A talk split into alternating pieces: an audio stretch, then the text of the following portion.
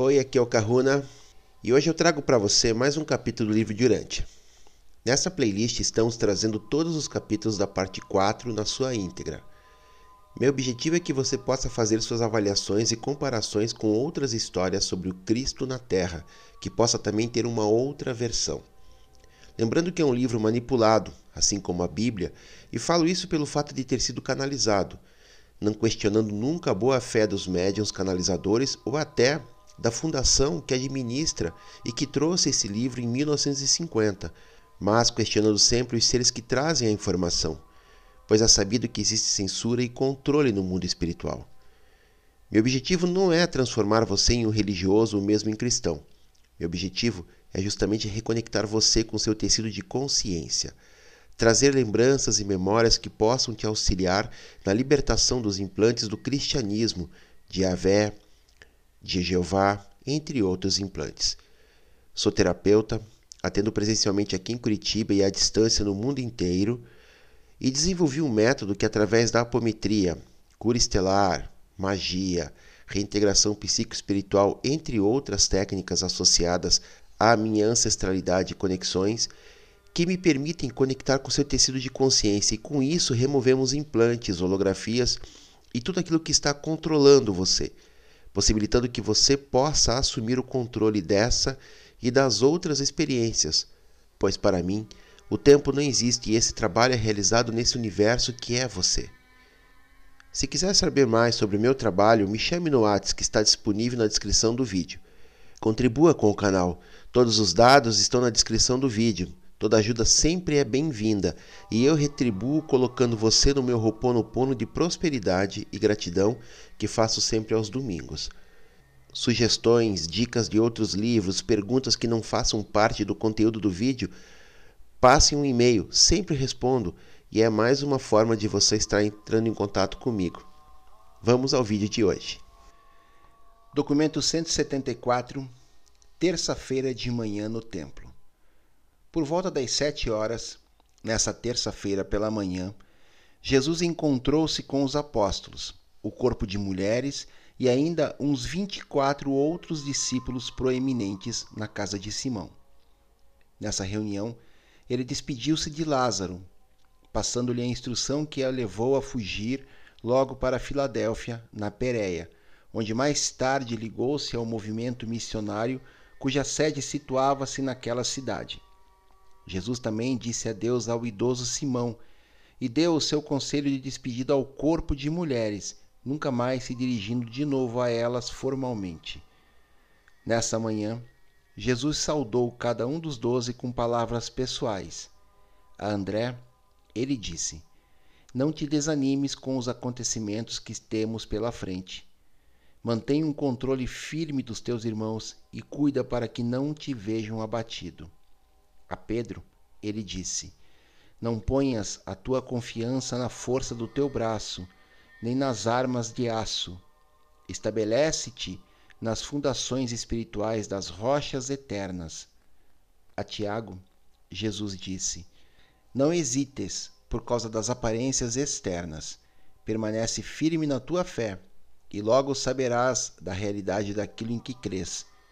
A João ele disse: Sê gentil, ama até mesmo os teus inimigos, sê tolerante, e lembra-te de que eu confiei muitas coisas a ti. A Natanael, Jesus disse: Não julgues pelas aparências, permanece firme na tua fé. Quando tudo parecer desabar, sê fiel à tua missão como embaixador do reino. A Filipe, ele disse: permanece impassível diante dos acontecimentos que agora são iminentes. Mantente inabalado, mesmo quando não puderes ver o caminho. Sê leal ao teu juramento de consagração.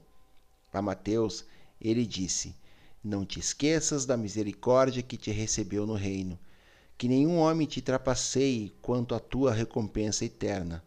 Do mesmo modo que resististes às inclinações da natureza mortal, esteja disposto a ser imperturbável. A Tomé, ele disse: Não importa quão difícil possa ser, agora deverás caminhar pela fé e não apenas pelo que os teus olhos veem. Não duvides de que sou capaz de terminar a obra que iniciei, nem de que finalmente ainda verei todos os meus fiéis embaixadores no futuro do reino. Para os gêmeos Alfeus, ele disse: Não vos deixeis subjugar pelas coisas que não podeis compreender. Sede fiéis ao afeto dos vossos corações, e não depositeis a vossa confiança nos grandes homens, nem na atitude inconstante do povo. Permanecei junto aos vossos irmãos. A Simão Zelote ele disse: Simão, tu podes estar despedaçado pelo desapontamento, mas o teu espírito elevar-se-á acima de tudo o que suceder. O que não conseguistes aprender de mim, o meu espírito te ensinará.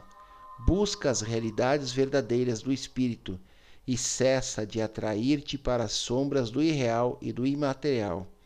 E para Judas Iscariotes ele disse: Judas, eu tenho te amado e tenho orado para que ame os teus irmãos. Não te canses de fazer o bem, e eu gostaria de prevenir-te para que tomes cuidado com os trajetos escorregadios da adulação e com os dardos envenenados do medo de ser ridicularizado. E quando concluiu essas saudações, partiu para Jerusalém com André, Pedro, Tiago e João, enquanto os outros apóstolos ocupavam-se de estabelecer o acampamento do Getsamine, para onde dirigir-se-iam nessa noite e onde instalariam a sede central para o restante da vida do Mestre na carne. Na metade da descida do Monte das Oliveiras, Jesus parou e conversou por mais de uma hora com os quatro apóstolos o perdão divino. Pedro e Tiago haviam se empenhado durante vários dias em discutir as suas diferenças de opinião sobre os ensinamentos do Mestre a respeito do perdão do pecado. Ambos concordaram em expor a questão a Jesus. E Pedro aproveitou essa ocasião como uma oportunidade apropriada para obter o conselho do Mestre.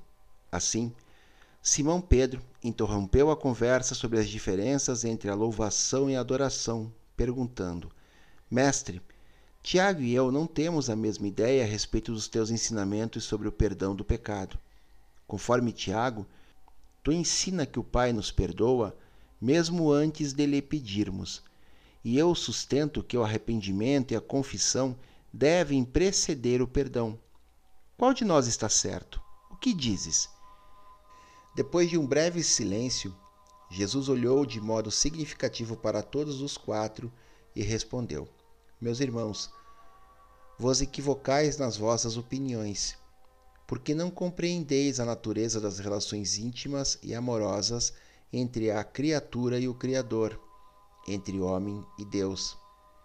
Não captastes a simpática compaixão que o sábio pai nutre pelo seu filho imaturo e mesmo algumas vezes equivocado. De fato, é questionável que pais inteligentes e afetuosos sejam algum dia chamados a perdoar um filho normal comum. As relações de entendimento ligadas às atitudes de amor impedem eficazmente todos os distanciamentos que mais tarde requerem o reajuste pelo arrependimento da parte do filho para ter o perdão do Pai. Uma parte de todo pai vive no filho. O filho desfruta de prioridade e superioridade na compreensão em todas as questões ligadas à relação filho-pai. O pai é capaz de perceber a imaturidade do filho à luz da maturidade paterna mais elevada, da experiência amadurecida de companheiro com mais idade. No caso do filho terreno e do pai celeste, o Filho Divino possui a compaixão de um modo infinito e divino, bem como capacidade de entendimento por meio do amor. O perdão divino é inevitável, inerente, inalienável à compreensão infinita de Deus, no seu conhecimento perfeito de tudo que concerne ao julgamento equivocado e à escolha errônea do Filho. A justiça divina é tão eternamente equânime que infalivelmente vem junto com a misericórdia da compreensão. Quando um homem sábio compreende os impulsos interiores dos semelhantes, ele há de amá-los. E quando amais o vosso irmão, já o perdoastes. Essa capacidade de compreender a natureza do homem e de perdoar seus erros aparentes é divina. Sendo pais sábios, desse modo, ireis amar e compreender vossos filhos e até perdoá-los quando um desentendimento transitório aparentemente vos houver separado. O filho, por ser imaturo e por faltar-lhe um entendimento mais pleno da profundidade da relação filho-pai, frequentemente é possuído por um sentimento de culpa pelo seu distanciamento da aprovação completa do pai. Mas o pai verdadeiro não toma consciência de tal separação. O pecado é uma experiência da consciência da criatura, não é parte da consciência de Deus. A vossa capacidade ou falta de disposição de perdoar os vossos semelhantes é a medida da vossa imaturidade do vosso insucesso em alcançar a compaixão amadurecida, a compreensão e o amor. Vós mantendes rancores e nutris ideias de vingança na proporção direta da vossa ignorância sobre a natureza interior e as verdadeiras aspirações dos vossos filhos e vossos semelhantes. O amor é uma realização do impulso divino interno da vida. Ele baseia-se na compreensão, nutre-se do serviço não egoísta e aperfeiçoa-se na sabedoria. Perguntas dos dirigentes judeus. Na segunda-feira, à noitinha, foi realizado um conselho no Sinédrio, com os cinquenta outros líderes selecionados entre escribas, fariseus e saduceus. Essa assembleia chegou ao consenso geral de que seria perigoso prender Jesus em público por causa da sua influência sobre os sentimentos do povo comum. E também a opinião da maioria foi a de que um certo esforço deveria ser feito a fim de desacreditá-lo aos olhos da multidão, antes que fosse preso e trazido a julgamento. E assim, vários grupos de homens eruditos foram designados para estarem disponíveis na manhã seguinte no templo, a fim de preparar armadilhas para ele com perguntas difíceis e buscar embaraçá-lo de outros modos perante o povo. Finalmente, fariseus, saduceus e mesmo herodianos estavam todos unidos nesse esforço para desacreditar Jesus aos olhos das multidões da Páscoa. Na terça-feira pela manhã, quando Jesus chegou à praça do templo e começou a ensinar, mal havia dito umas poucas palavras quando um grupo de estudantes mais jovens das academias, o qual havia sido ensaiado com esse propósito, adiantou-se e o seu porta-voz dirigiu-se a Jesus: Mestre, sabemos que és um instrutor íntegro, como sabemos que tu proclamas os caminhos da verdade e que serves apenas a Deus, que não temes a nenhum homem e não tens preferência por nenhuma pessoa. Somos apenas estudantes e gostaríamos de saber a verdade sobre uma questão que nos perturba. A nossa dificuldade é esta: é lícito que devamos pagar o tributo a César? Devemos pagar ou não devemos pagar? Jesus, percebendo a hipocrisia e a artimanha deles, lhes disse: Por que vindes assim para tentar-me? Mostrai-me o dinheiro do tributo e eu vos responderei.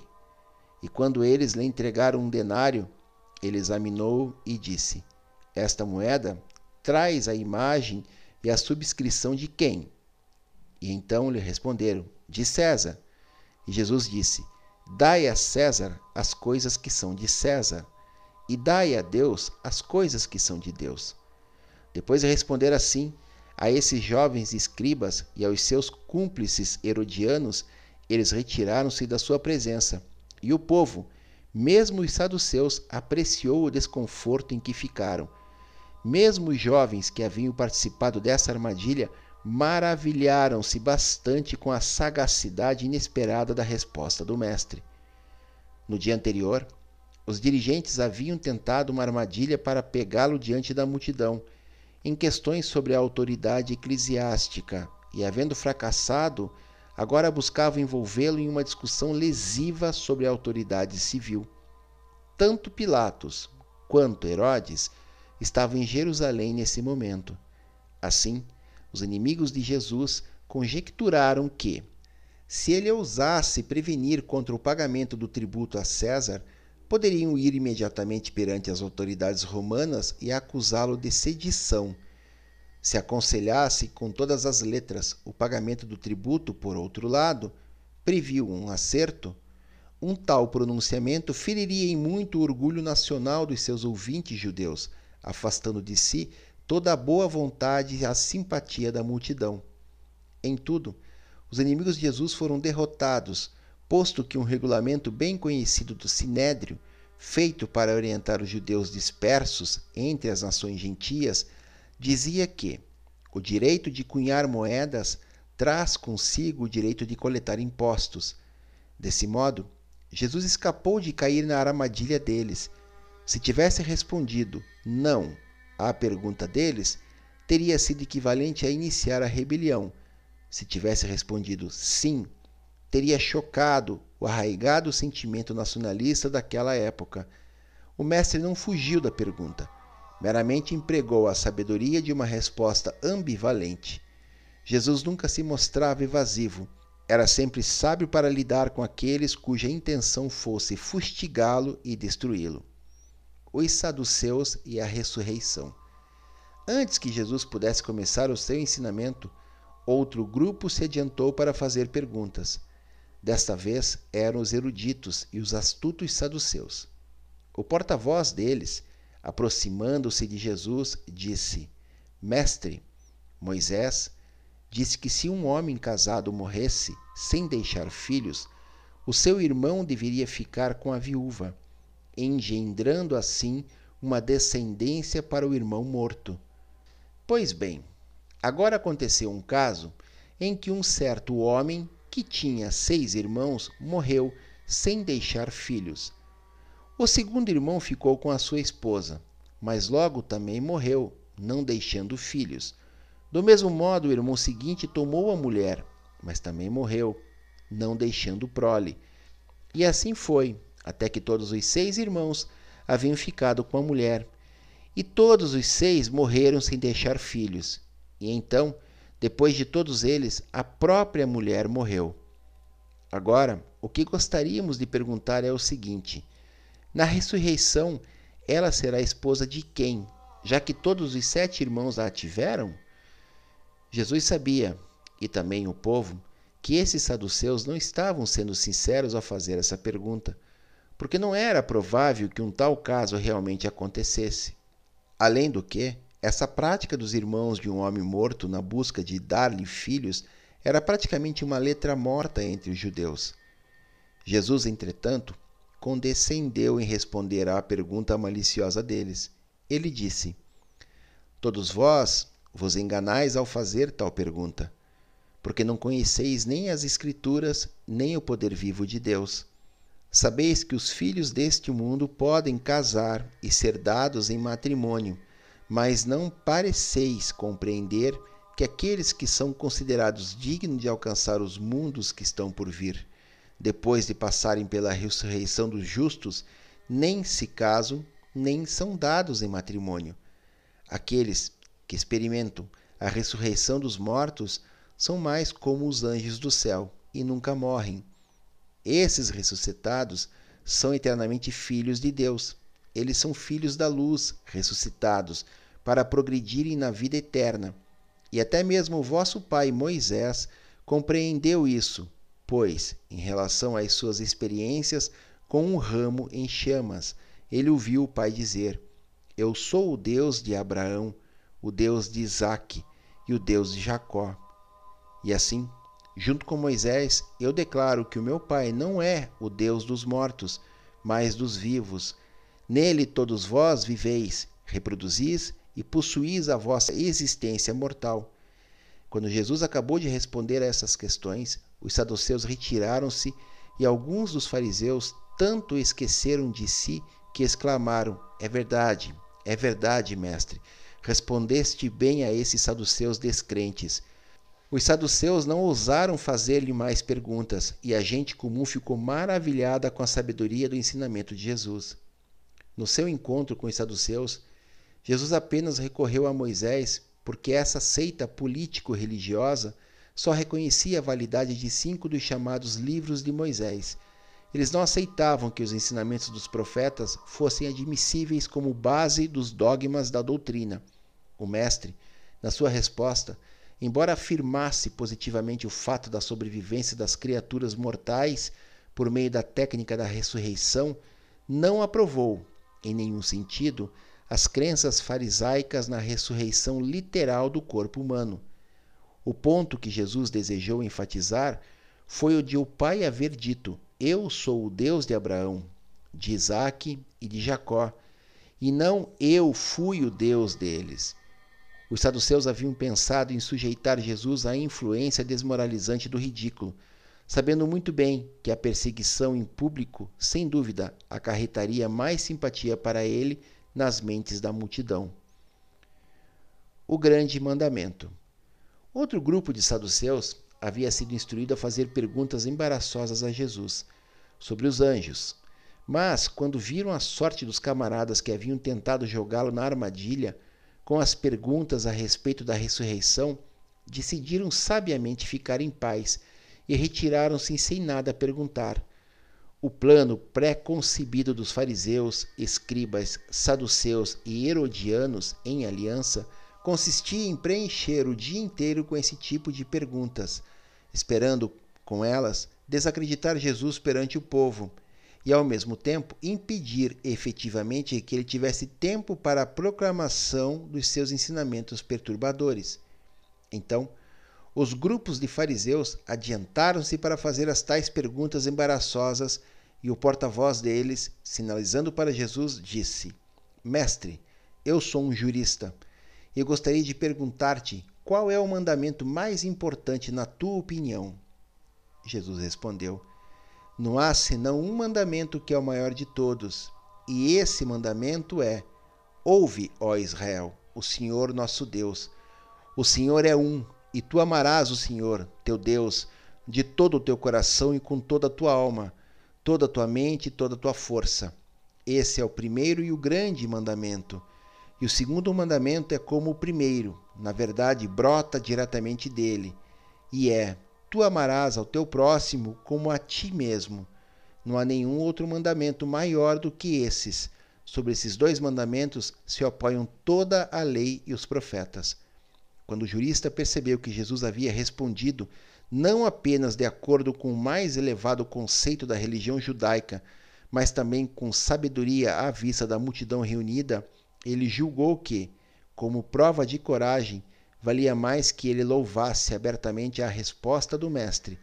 E então ele disse: Na verdade, mestre, tu dissestes bem que Deus é um e que não há nenhum além dele, e que amar a Deus no fundo do coração com todo o entendimento e força, e também amar o semelhante como a si próprio, é o primeiro grande mandamento, e nós concordamos que esse grande mandamento é muito mais importante do que todo o holocausto e sacrifício. Quando o jurista respondeu assim prudentemente, Jesus, olhando-o de cima, disse: Meu amigo, percebo que não estás longe do reino de Deus. Jesus dissera a verdade ao afirmar a esse jurista: não estás muito longe do reino. Pois naquela mesma noite, indo ao acampamento do Mestre, perto do Getsamine, ele professou a sua fé no Evangelho do Reino e foi batizado por Josias, um dos discípulos de Abner.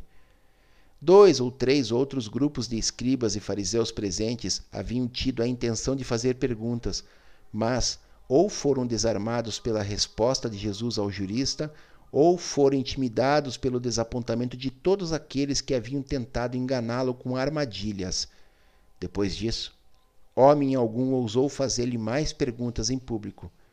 Quando percebeu que não mais lhe fariam perguntas e como o meio-dia estava próximo, Jesus não retomou o seu ensinamento, contentando-se em fazer aos fariseus e aos aliados deles meramente uma pergunta. Disse Jesus: Posto que não apresentais mais questões, eu gostaria de propor uma. O que pensais do libertador? Isto é, de quem ele é filho? Após uma breve pausa, um dos escribas respondeu: O Messias é filho de Davi. E posto que Jesus sabia que se havia discutido muito, mesmo entre os seus próprios discípulos, sobre ser ele ou não filho de Davi, ele faz mais uma pergunta. Se o libertador, de fato, é o filho de Davi, como é que, no salmo que acreditais a Davi, ele próprio, falando do Espírito, diz: O Senhor disse ao meu Senhor: Assenta-te à minha mão direita, até que eu ponha os teus inimigos como banqueta para os teus pés. Se Davi chama a si próprio de Senhor, como ele pode ser o seu filho?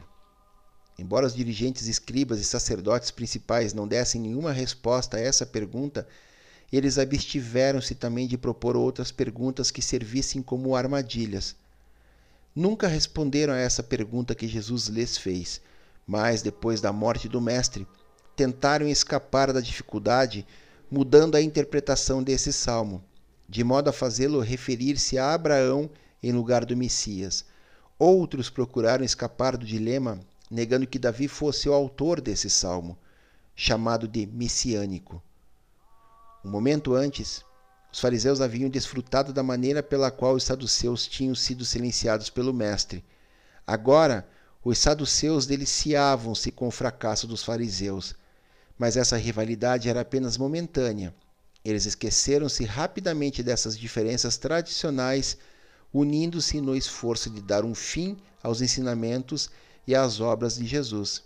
Mas em todas essas experiências, a gente comum viu Jesus com contentamento. Os gregos indagadores. Por volta do meio-dia, enquanto se ocupava comprando os suprimentos para o novo acampamento, o qual estava sendo instalado naquele dia, perto do Getsamine, Felipe foi abordado por uma delegação de estrangeiros, um grupo de crentes gregos de Alexandria, Atenas e Roma, cujo porta-voz disse ao apóstolo: Tu fostes indicado a nós por aqueles que te conhecem, e assim sendo, viemos a ti, Senhor, com o pedido de ver Jesus, o teu mestre. Tomado de surpresa por encontrar esses gentios gregos proeminentes e indagadores na praça do mercado, e posto que Jesus havia recomendado tão explicitamente a todos os doze que não se enganjassem em qualquer ensinamento público durante a semana de Páscoa, Filipe ficou um pouco confuso quanto à forma certa de lidar com essa questão. Ele havia ficado desconcertado também porque esses homens eram gentios estrangeiros. Se fossem judeus ou gentios da vizinhança, ele não teria hesitado tanto.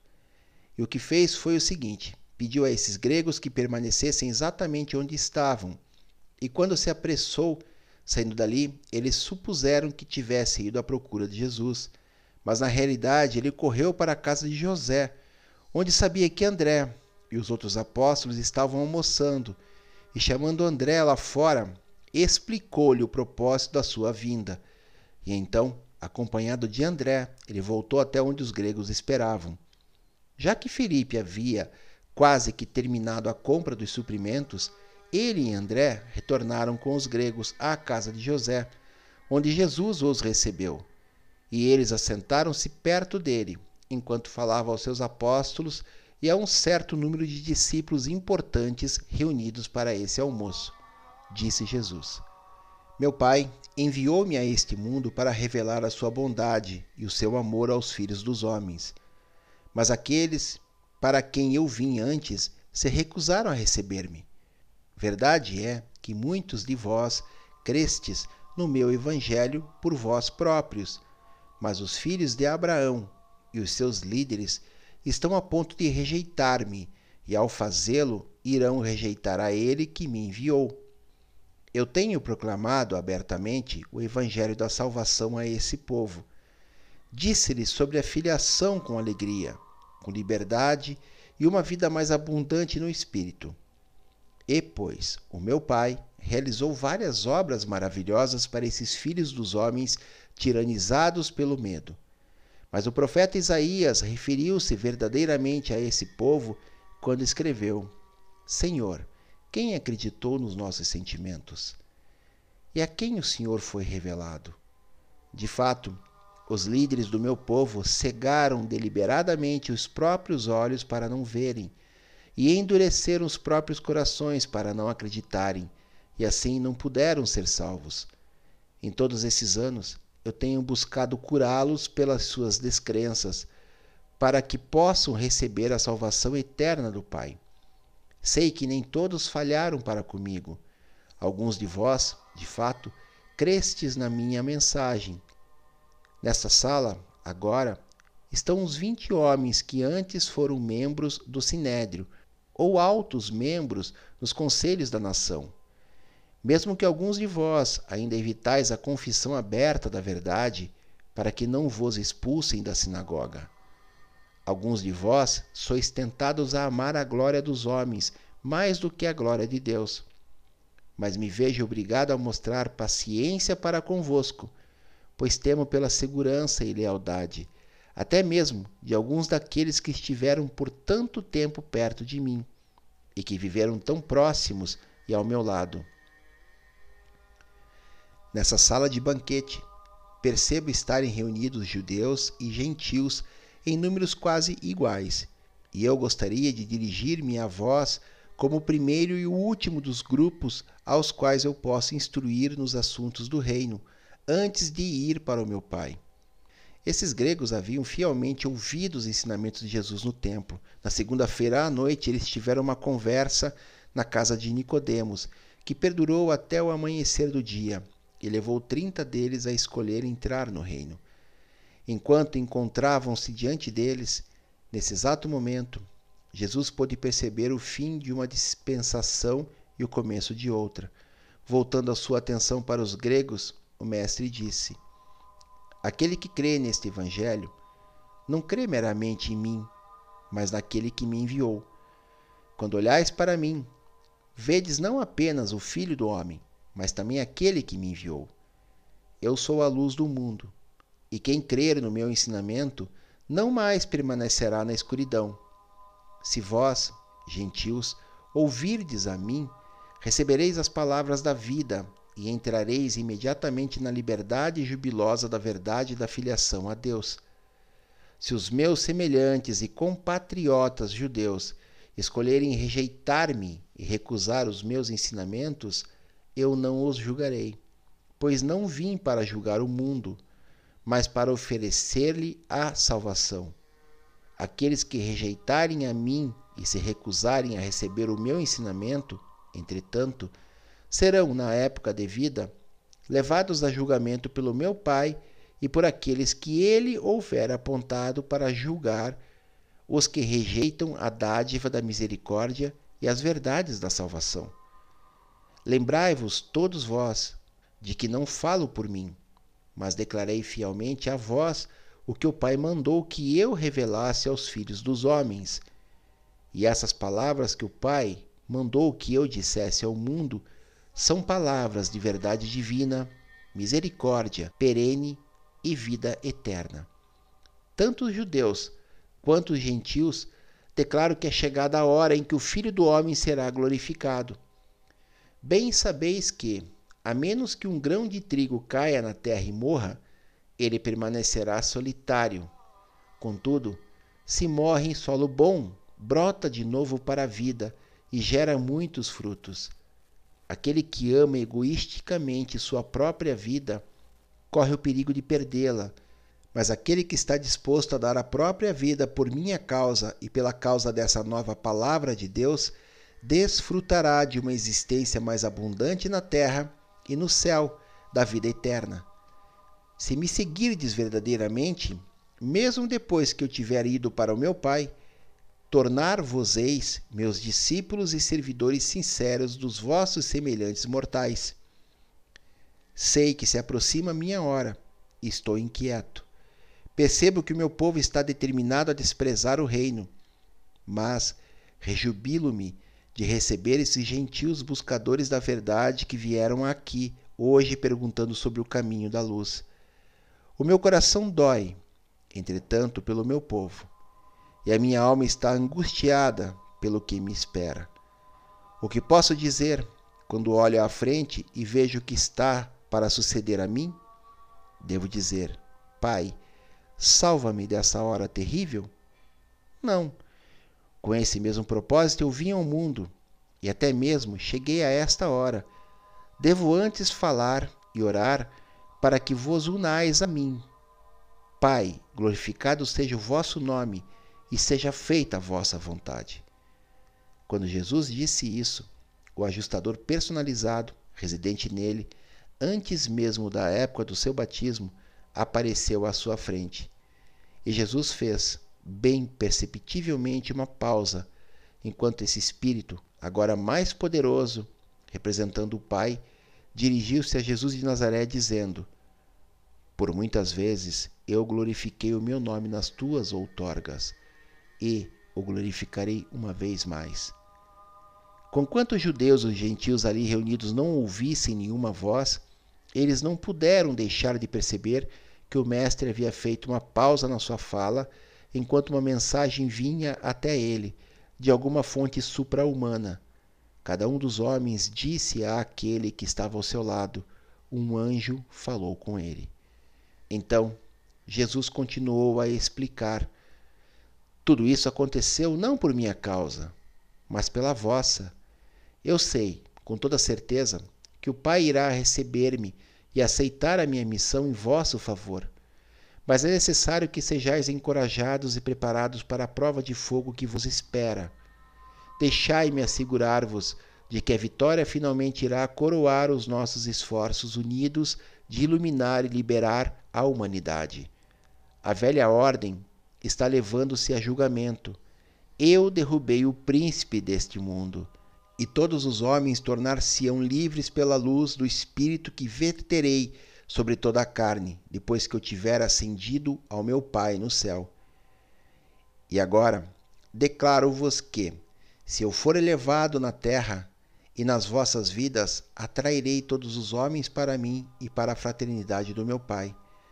Haveis acreditado que o libertador iria residir para sempre na terra, mas eu declaro que o Filho do homem será rejeitado pelos homens e retornará para o Pai.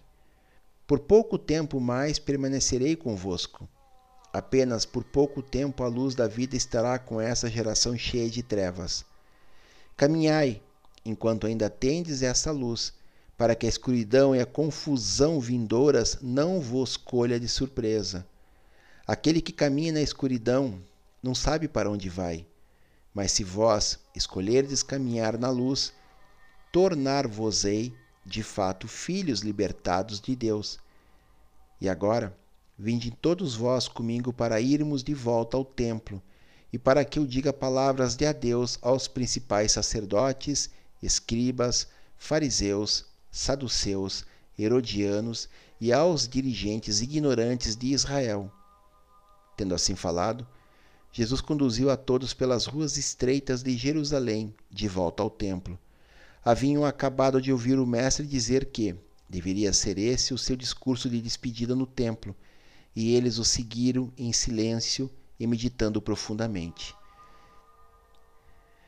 É isso, pessoal. No final desse capítulo, ele deixa claro o motivo principal, um, dos motivos né, principais, que era a remoção do príncipe planetário Caligastia. Ele não chega a citar o nome, mas ele fala do príncipe. Né?